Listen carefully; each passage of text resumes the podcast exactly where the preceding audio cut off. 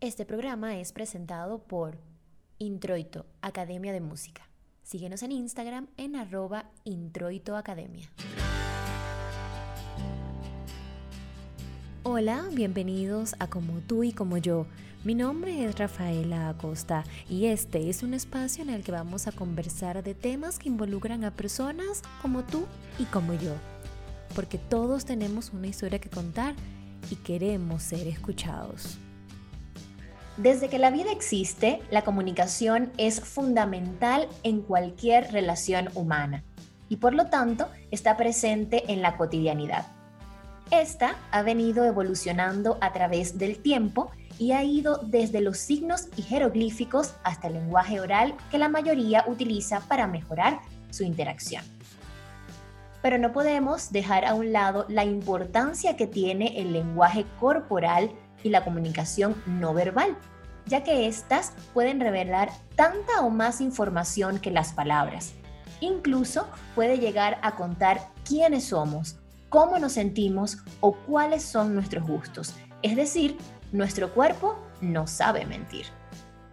Para profundizar sobre este tema, en el capítulo de hoy nos acompaña José Caldera, psicólogo egresado de la Universidad Rafael Urdaneta de Maracaibo, Estado Zulia, Venezuela, y licenciado en Ciencias Políticas, egresado de la Universidad del Zulia, también de Maracaibo, donde también fue facilitador de la materia Oratoria y Técnicas para la Voz. Además, es cofundador de la plataforma de apoyo psicológico www.migrantesglobales.com José, bienvenido a Como tú y como yo.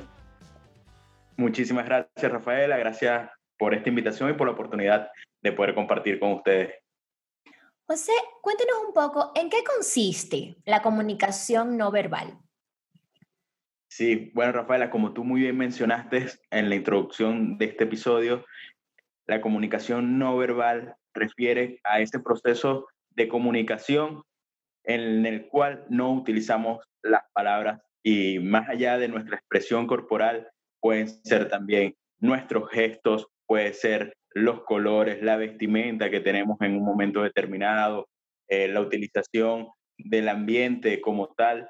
Y es todo ese procedimiento dentro de la comunicación que no involucra las palabras, pero que de igual manera cumple el rol de expresarnos eh, y de poder interpretar una realidad, ¿no? Y como tú muy bien mencionas, desde tiempos eh, inmemoriales, la comunicación ha sido parte fundamental del avance de la humanidad y por ello es tan importante, sobre todo a nivel de la congruencia que debe haber entre las palabras que utilizamos y los gestos que lo acompañan, la entonación, todos y cada uno de los elementos que componen la comunicación, no solamente el, a ver, el uso de la palabra, sino también el uso y el acompañamiento de toda nuestra gesticulación. ¿Cuáles son los canales a través de los cuales se muestra fácilmente el lenguaje corporal? Por lo general existen dos vías, ¿no? Está por, el, por la gestualidad de la expresión facial, que es en parte fundamental eh, porque nos permite determinar la congruencia que hay en cada uno de los mensajes y también se puede eh, diferenciar o, se puede clasificar con los gestos de las manos. Son las dos principales maneras de expresión corporal que tenemos los seres humanos. Nuestra expresión facial y nuestra, nuestros gestos con las manos, porque son parte o, o, entran en la clasificación de ilustradores del discurso, o sea, acompañan la congruencia de nuestro mensaje y lo refuerzan. Y también hay gestos emblemáticos que son, por ejemplo, el pulgar hacia arriba, que pueden ser el guiño del ojo, que en distintas culturas o comunidades se expresa, al igual que la sonrisa, de una forma, digamos, universal, que a pesar de tener otras culturas, de poder tener otro, otros idiomas, es parte de nuestra expresión corporal y hay un criterio más o menos eh, similar en cuanto a lo que este tipo de expresiones eh, refieren, ¿no? Al igual que el fruncir el ceño es una expresión de repente de, rabia, de ira, y, más o menos a nivel mundial eh, podemos establecer que conforman parte de la realidad, a pesar de la diversidad cultural, nos permiten comunicarnos y expresarnos, ¿no? ¿Cómo identificar cuando se da este lenguaje como ambiguo? Como usted comentaba hace rato, cuando mi cuerpo refleja algo, un mensaje distinto al que yo estoy comunicando con mis palabras. Hay distintas maneras de, de interpretar la falta de congruencia en cuanto al uso de las palabras o el mensaje que se está dando junto con la expresión corporal, ¿no? Un ejemplo clásico que vemos, por ejemplo, en los niños y, todos los padres que puedan estar escuchando este, este podcast se sentirán identificados, que es cuando le preguntas al niño por qué esa pared está rayada y el niño empieza a mirar hacia su derecha, o sea, hacia arriba, con, como con la mirada perdida, es porque está tratando de elaborar o de lograr alguna manera de justificar el cómo o el por qué la pared está pintada. Lo contrario pasa, por ejemplo, si le preguntas qué desayunó ayer, él pudiese bajar la mirada y de esta manera tratar de conectar con sus recuerdos para recordar qué fue lo que comió el día anterior. Entonces, hay diversos gestos que caracterizan la congruencia o no de nuestros mensajes. Y eso se viene estudiando desde principios de, de siglo pasado y ha traído diferentes eh, beneficios en, en, diversas ciencias, no solamente en el área de la psicología, sino también en el área del derecho para los, peritos para tratar de justificar ante un juicio quién determina la verdad o quién está mintiendo. Y hay diferentes maneras también de, de a nivel corporal poder medir qué tan cierto, qué congruencia guarda el, el mensaje con la realidad, ¿no? porque hay casos en los cuales de repente un gesto de ansiedad, un simple eh, movimiento de la rodilla, que también es otro gesto que denota ansiedad, puede ser determinante para tu poder saber qué tan cierto o qué tan falso es lo que te están comentando o lo que están argumentando. Pues. Y esto es algo clave. Coméntenos un poco cómo podemos identificar cuando una persona nos está mintiendo y cuando nos está diciendo la verdad? Mira, esto es materia de discusión en, en las ciencias de la psicología y en las ciencias de la comunicación también, porque, a ver, todavía no existe un estudio general que pueda explicar cuando una persona miente o cuando una persona está diciendo la verdad. Lo que podemos identificar son rasgos que pudiesen ayudarnos a determinar la congruencia o no del mensaje. Por ejemplo, durante un interrogatorio, lo que se suele hacer es preguntar en varias ocasiones, de diversas maneras, los mismos hechos para ver si hay una congruencia o no en la narrativa. Pero eso es por la parte verbal. Por la parte no verbal, lo que se evalúa en un, en un caso de interrogación es qué tan tensa está la persona, porque en la medida que tú estás en una situación, eh, digámoslo así, que, que, tu cuerpo está preparándose para la huida, para tratar de evadir la realidad, tú sueles tener algún tipo de gestos como el que te comentaba. La mirada hacia arriba es un claro ejemplo de una persona que está tratando de, con su imaginación, seguir la, argumentación de un discurso, seguir un mensaje. Pero en esto las mujeres tienen una habilidad mucho más destacada que los hombres porque tienen esa capacidad de percibir este tipo de microgestos que tenemos los seres humanos cuando la persona está nerviosa, de repente el apretar los labios, evitar el contacto visual es otro claro ejemplo de una persona que es tímida, que es, que está retraída, que no está cómoda en el lugar donde está o que no está cómoda eh, encarando la realidad. Pero así como te puedo decir esto, tengo que reconocer también que, los mentirosos también se han perfeccionado en este arte y sobre todo se ven muchos casos de estafa donde las personas aparentan ser lo que dicen ser y de esa manera logran desde todo punto de vista, no solamente desde el punto de vista verbal, sino desde su lenguaje no verbal, su apariencia física, su vestimenta, eh, de repente la entonación en la que hablan, el cuidado de su imagen corporal, todo eso también puede ayudar a construir la fachada de una persona altamente mentirosa o, digamos, con tendencia a cualquier tipo de engaño o de estafa, pues. Así es, a ocultar información. También he escuchado, mm, y usted me puede corregir, sobre la mirada, ¿no? Sobre si yo miro a la izquierda significa una cosa, si miro a la derecha es otra.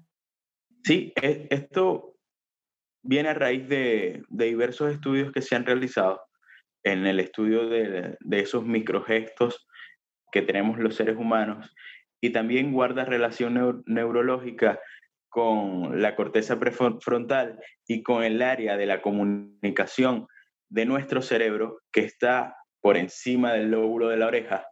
Del lado izquierdo está la corteza de Broca, que es la que eh, se comunica o, tiene los neurotransmisores que nos permiten la comunicación. Por ello, cuando la persona mira hacia su izquierda, está tratando, por lo general, esto no quiere decir que sea algo determinado, a ver, una condición sine qua non, ¿no? Sino que por lo general, cuando las personas miran hacia su izquierda, están tratando de conectar con sus recuerdos, mientras que las personas que suelen mirar hacia su derecha su vista, no es que voltean su cara hacia la derecha, sino que su vista ligeramente se desvía, hacia la derecha, por lo general es que están tratando de conectar con el lado imaginario, con el lado creativo del cerebro, para esta manera, bueno, construir una versión, digámoslo, no más ajustadas a sus intereses que a, que a la realidad.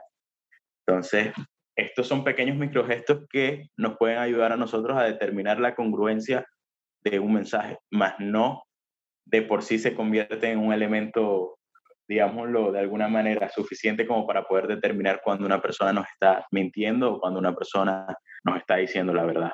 Esto lo digo por, por si acaso alguna pareja tóxica eh, en algún momento se presenta y dice, no, mira, estás mirando a la izquierda y, el doctor dijo que si estás mirando a la izquierda es porque estás buscando mentirme, no. O sea, a ver, existe una tendencia y hay una alta probabilidad, más eso no significa que, de repente si su pareja tiene algún tipo de, de estrabismo o de cualquier otro tipo de afectación, digámoslo, a nivel visual, no vaya a castigarlo ni a, ni a decir que, que yo escuché en el podcast que me estabas engañando.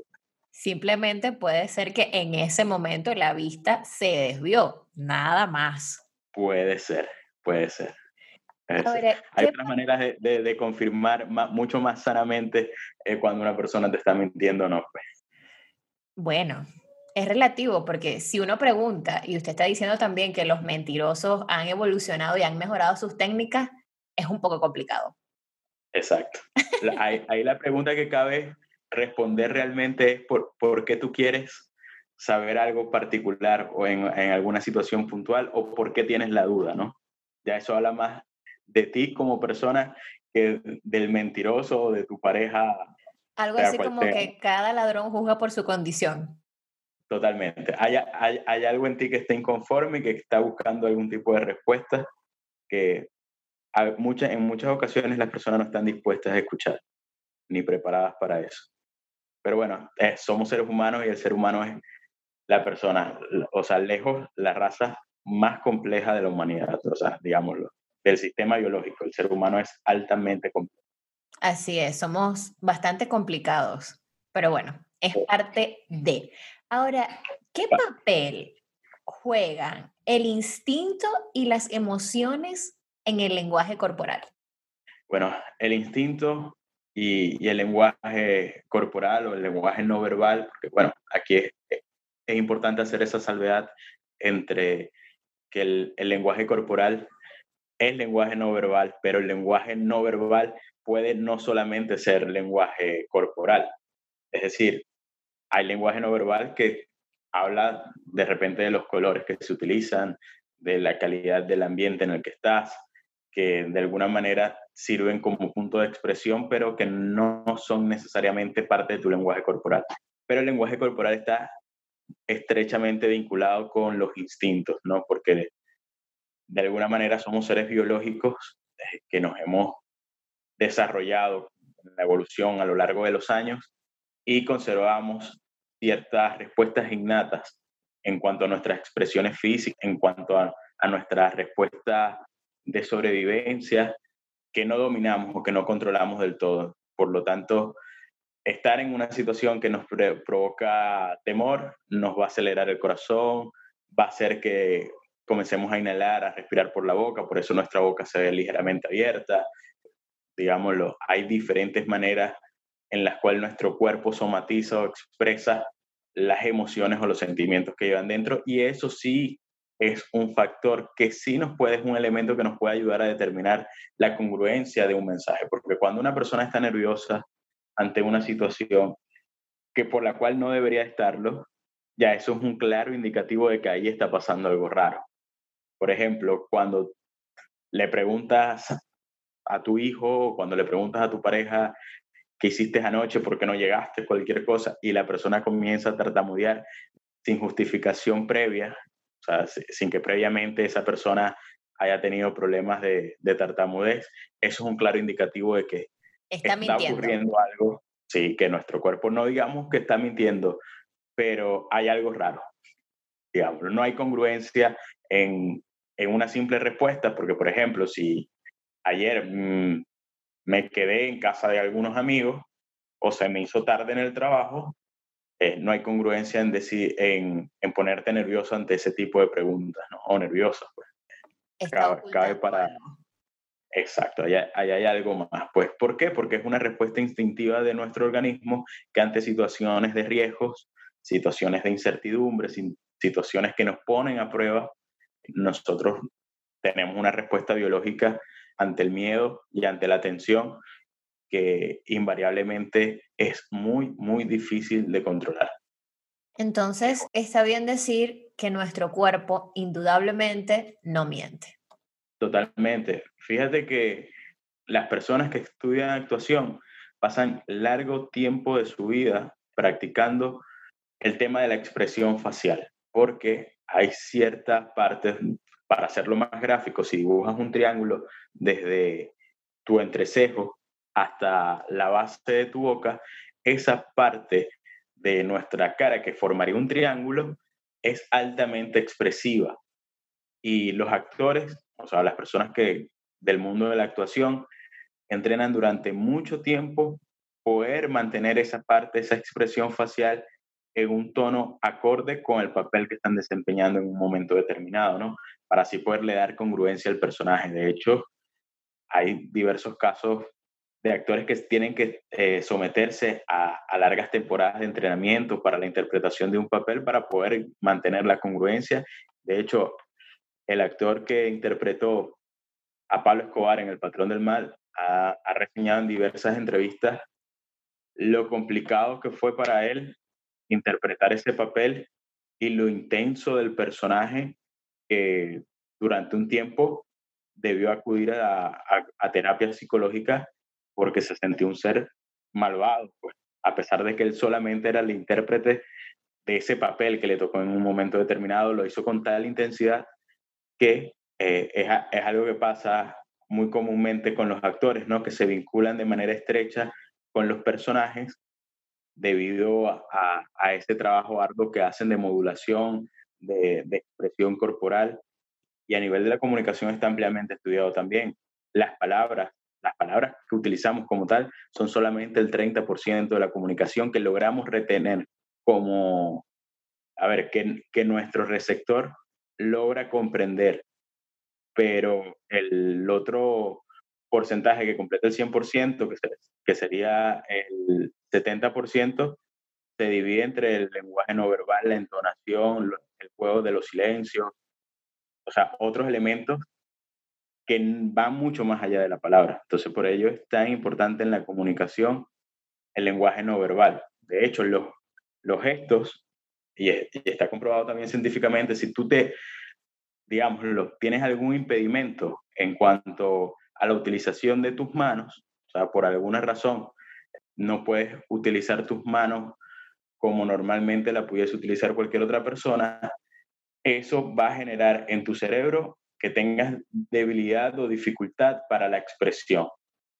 Digámoslo, wow. personas con alguna deficiencia motora a nivel de expresión de sus manos, les cuesta no solamente comunicarse, sino que también les cuesta interpretar de manera de habilidades sociales mucho más que a las personas que tienen todas sus capacidades motoras y de expresión con las manos. las manos también juegan un papel, un papel fundamental dentro de la expresión no verbal, porque ayuda a acompañar también la congruencia del mensaje. Y invito a las personas que nos están escuchando, cualquiera puede hacer la prueba también.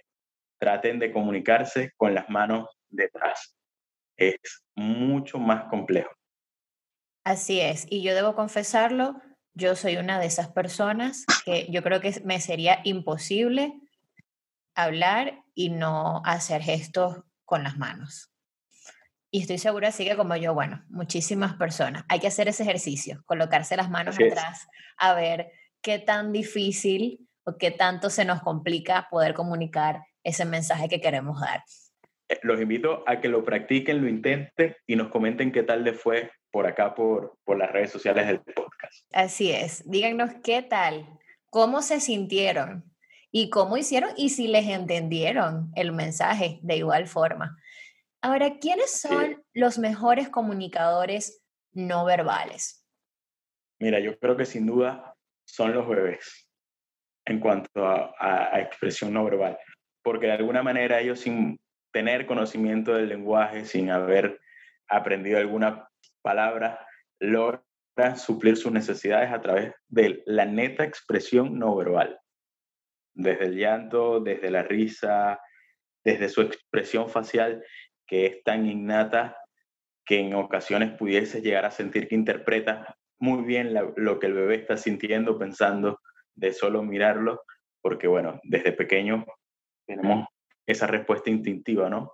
Que ante cualquier situación, la primera comunicación que establecemos nosotros al salir del vientre de nuestra madre es expresión no verbal. Y así vamos a estar durante los primeros nueve meses, año y medio, en el cual empezamos a articular las primeras palabras. Pero de resto, nuestra comunicación es totalmente espontánea y no verbal. Excelente. Ahora, en cuanto a las profesiones, algunos políticos, no todos, tengo que ser bastante honesto ahí, hay, hay algunos que a legua se les denota la falta de congruencia en, en su expresión, tanto a nivel verbal como a nivel de, de expresión no verbal también. Pero eh, yo creo que el, las, las, personas que trabajan con la parte artística tienen un excelente nivel de comunicación no verbal también, una, una importante capacidad de comunicarse sin la utilización de las palabras. Otro tips muy importante y que yo creo que también debemos tener en práctica, educarnos en esta área, sobre todo para conocer a nivel de nuestros líderes, en el caso como estabas comentando ahorita de los políticos, porque eso también pudiera facilitar a la hora de tomar alguna decisión. Ahora bien, ¿cómo se puede aprender o cómo se puede distinguir entre una conducta espontánea, una controlada o voluntaria? ¿Qué papel jugaría la intencionalidad en la comunicación no verbal? Bueno, sí, depende de la sociedad, porque ahí también hay otro punto bastante importante, ¿no? No todas las sociedades se expresan de igual manera y no solamente con el uso de las palabras y el significado que tienen la misma, porque existen sociedades en, las cuales inclusive el mismo idioma y la misma palabra eh, significan cosas totalmente contrarias. Pero a nivel de la expresión no verbal, es importante distinguir un mensaje o, cuando una expresión es legítimamente o digamos de alguna manera es espontánea o es de alguna manera calculada. Eso es difícil de poderlo determinar. Yo creo que si hay una premisa cierta eh, demostrada en diferentes investigaciones, es que todos los seres humanos tratamos de dejar buena impresión al resto de nuestra sociedad. Por lo tanto, podemos decir, sin temor a equivocarnos, que la mayor parte de nuestra comunicación, tanto verbal como no verbal, es de alguna manera manipulada, manipulada a veces por nuestro inconsciente, pero es una búsqueda de, aceptación, es alguna forma instintiva, como, como te manifestaba anteriormente con el ejemplo de los bebés, de poder conseguir apoyo y, marcar una buena impresión. Incluso las personas que dicen, y, que hay muchos, sobre todo en los jóvenes, que dicen, bueno, yo soy así, el que no me quiera, que no, que no me hable que no me salude, porque así soy yo y ya eh, se expresa de una manera para buscar aprobación y reconocimiento como un diferente dentro de la sociedad. Así que por lo tanto yo me atrevo a decir sin lugar a dudas de que la mayor parte, casi el 80% de nuestra expresión es una expresión calculada. No desde el punto de vista premeditado, sino desde el punto de vista que también se puede considerar innato, que es el que todo ser humano busca la aceptación y el compromiso entre sus pares, pues. Al menos que tengas algún tipo de trastorno eh, disociativo o antisocial en el cual busques es más bien generar una mala impresión, pero de resto todos los seres humanos buscamos aprobación, por lo tanto nuestros gestos, nuestra forma de hablar va enfocada a eso, va enfocada a tratar de generar una buena imagen, una buena, una buena expresión. Y también podría esto depender de la situación, porque supongo que también dependiendo de hay ciertas conductas que sí son espontáneas. Claro, claro, por ejemplo, cuando podemos hablar de las relaciones de pareja, ¿no? Cuando te sientas a analizar, los novios no tienen el mismo comportamiento de las parejas cuando ya tienen 10, 20, 30, 40 años de convivencia, ¿no? ¿Por qué? Porque básicamente esto que te comentaba anteriormente cesa esa, esa necesidad de aprobación y de aceptación por parte del otro y ahí empiezas a mostrarte como en un entorno mucho más distendido, más relajado, en el que igual sabes que va a haber aprobación, o ponte que no haya aprobación, pero que por lo menos no está la tensión de tratar de generar aceptación. Ya ese interés ha mermado un poco o ese deseo de generar una buena impresión eh, se ha mimetizado con, el, con la rutina, con el día a día y ya te muestras de una forma un poco más, en este sentido, sí más amplio, espontánea. Igual ocurre con tu entorno familiar, que puedes tener una comunicación mucho más distendida, mucho más informal, pero a la hora de repente de ir a tu oficina a trabajar, tienes otro comportamiento, tienes otra actitud, a la hora de ir a una entrevista de trabajo, también tienes otra forma de expresarte, otra forma de, de vestir, otra forma de comunicarte, y, y, eso es importante, ¿no?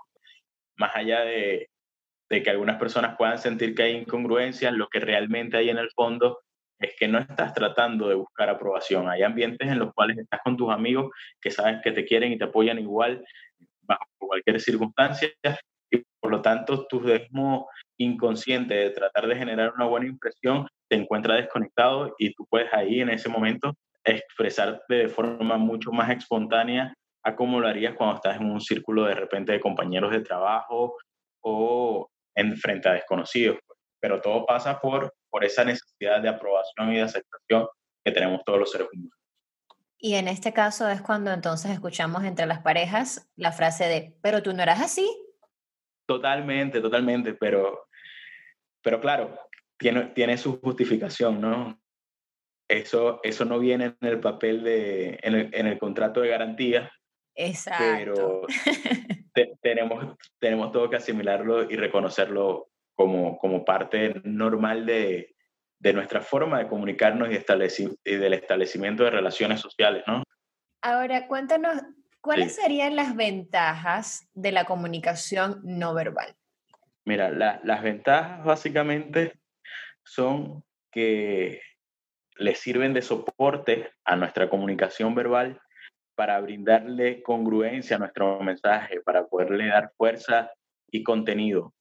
Contenido me refiero a complementar todos los elementos del mensaje, pues no solamente eh, la palabra de, expresada de manera verbal, sino también darle todos esos símbolos y signos que le puedan brindar congruencia a lo que queremos expresar y de esta manera nos permite interpretar no solamente lo que la otra persona me quiere comunicar, sino también evaluar a través de esa misma congruencia cuál es la intencionalidad de esa persona. Pues, porque, por ejemplo, un comentario es irónico o no es irónico no por las palabras que se utilicen, sino por la forma en la que, en la que ese comentario se diga o se exprese.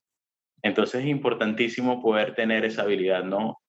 En el trastorno de Asperger, que es un trastorno habitual o relativamente habitual de la conducta, las personas no tienen la capacidad de poder interpretar, digámoslo, el doble sentido o, el sentido irónico de un comentario porque ellos entienden la expresión de la palabra tal cual, sin poderle dar interpretación al entorno o al contexto que rodea esa, esa expresión.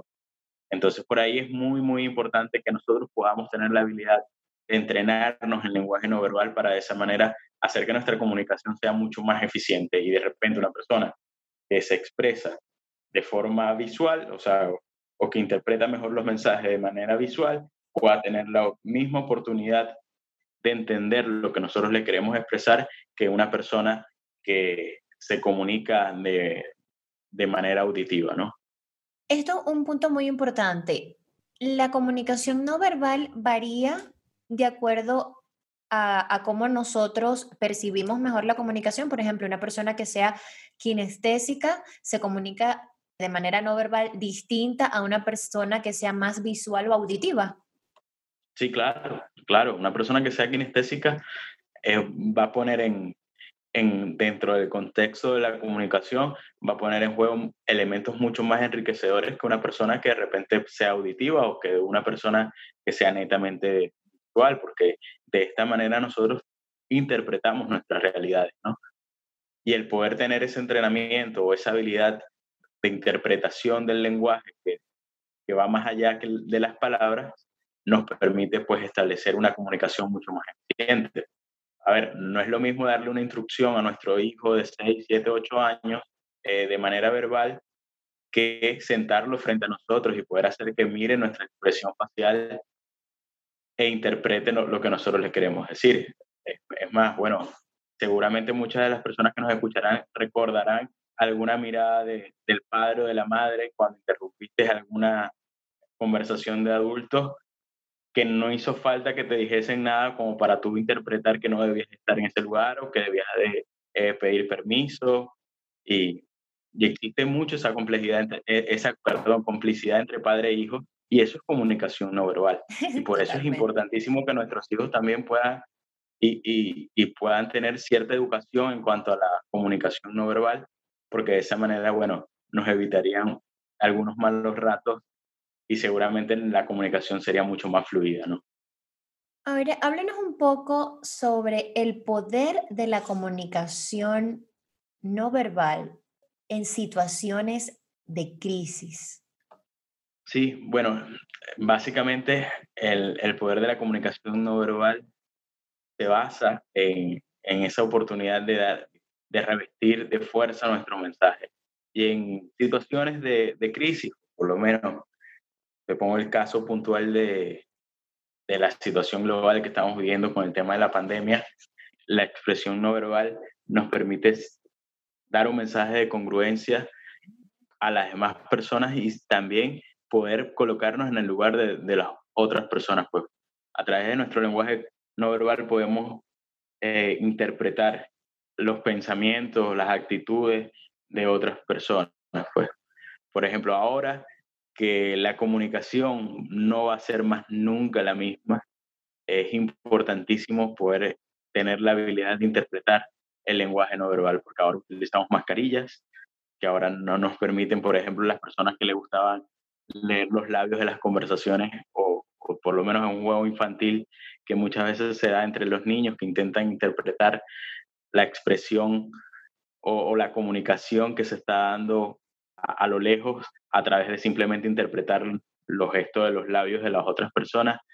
Es importante ahora que vamos a estar utilizando tapabocas por un buen rato, ahora que vamos a tener que mantener una distancia social que le impide a los kinestésicos de repente esos niveles de proxemias con los cuales ellos se sentían cómodos, querer estar más cerca de las personas. Eh, es importante que podamos utilizar el lenguaje no verbal para seguir comunicándonos de manera eficiente y resguardando también nuestra salud con, con, el distanciamiento social. Por eso es importantísimo en esta oportunidad y ante esta crisis que no es otra cosa que eh, una forma de, de nosotros tener tiempo para conocernos a nosotros mismos y reinventarnos, de poder entender la importancia del lenguaje no verbal a través de eso, a través de cómo podemos utilizarlo para seguir comunicándonos, para comunicarnos de manera mucho más congruente a través de los diversos espacios que se presentan a raíz de, de este tema de, de la pandemia. Pues lo digo puntualmente en este tema de la pandemia, pero seguramente para cualquier otra crisis también es importante el acompañamiento del lenguaje no verbal, porque, a ver, el principal poder del lenguaje no verbal o, o de la comunicación no verbal es permitirnos algo que es tan fundamental para cualquier ser humano como es la comunicación.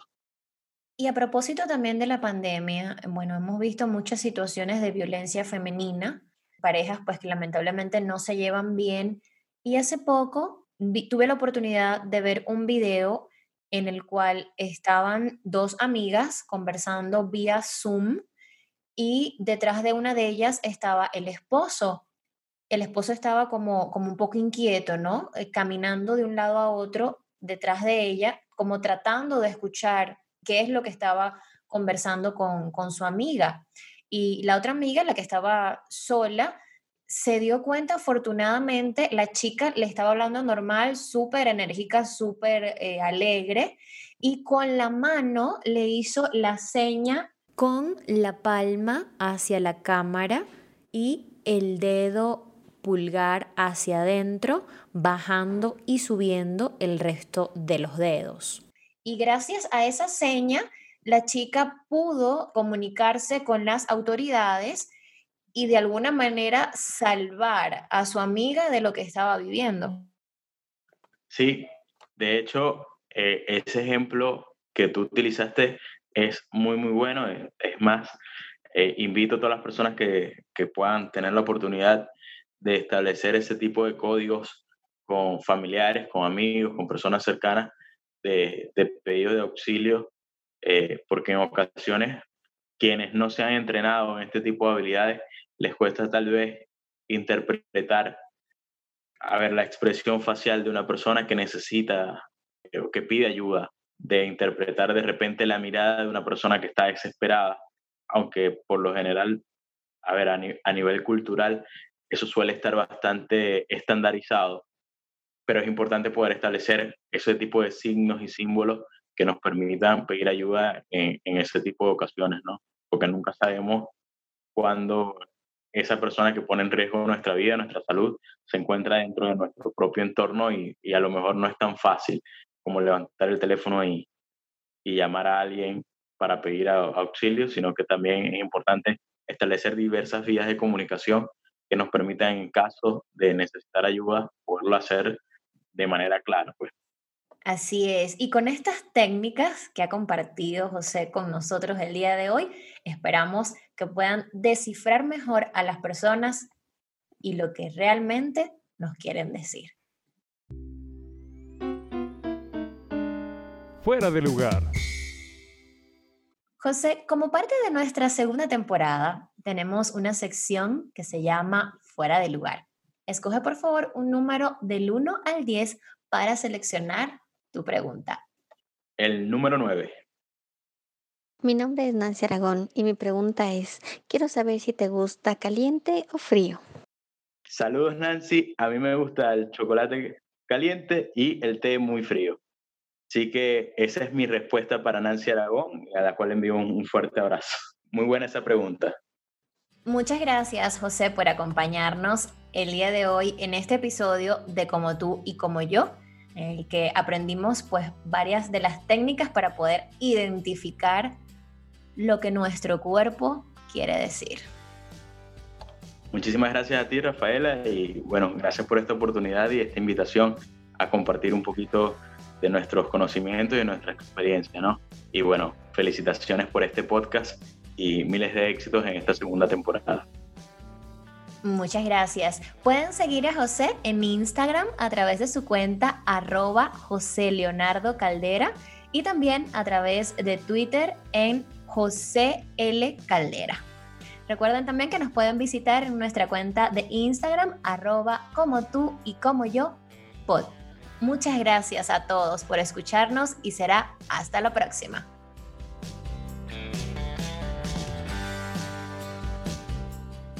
una producción de inspiración, producciones, eventos y publicaciones.